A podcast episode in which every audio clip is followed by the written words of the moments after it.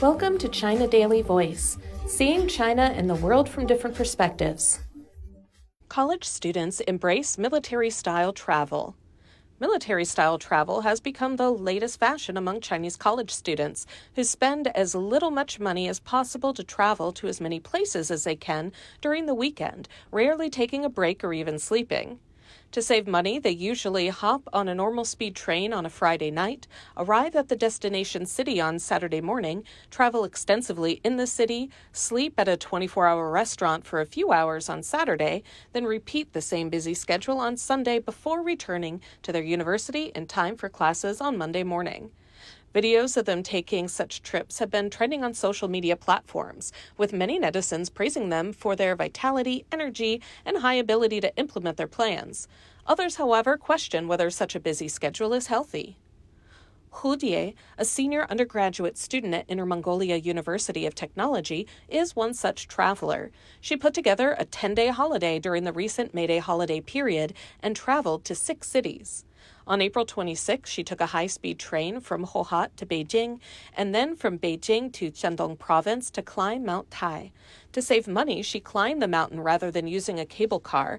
It took her about four hours to arrive at the top of the mountain, and after watching the beautiful sunrise from the mountaintop on April 27th, she went down to visit Dai Temple at the foot of the mountain. She then went to Jinan, the capital of Shandong, in the afternoon, visited Daming Lake and Quancheng Square in the evening, and on the morning of April 28th, went to Baotu Spring and Heihu Spring. She traveled to Zibo afterwards, and after eating the famous barbecue in the city, went to Yantai and Weihai before May 4th, when she arrived in Luoyang, Henan province. There, she visited the Longmen Grottos and then returned to her campus on May 5th. We do not think we're doing something crazy or incredible. We are young and energetic enough to experience such a tight travel schedule, she said.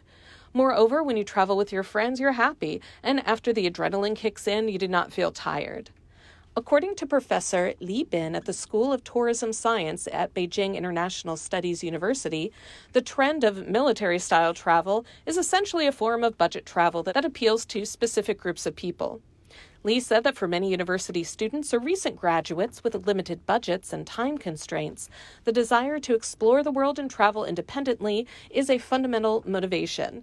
These young travelers are less concerned with in depth experiences and more focused on checking off popular tourist destinations on their itineraries.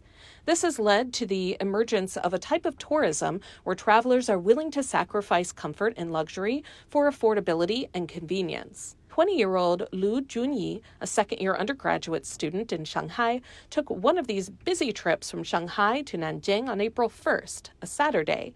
She and one of her classmates took a train at 5 a.m. in Shanghai and arrived at Nanjing at 8 a.m.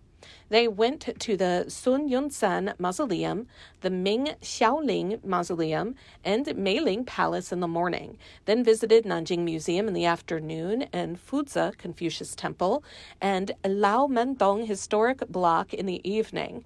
Then they took a 1 a.m. train on Sunday and arrived in Shanghai at 5 a.m. to avoid hotel expenses in Nanjing. We're in such a hurry because we want to visit as many historical sites as possible, and we do not want to spend much money, Lu said. We're eager to travel as the COVID 19 epidemic in the past three years made travel very inconvenient.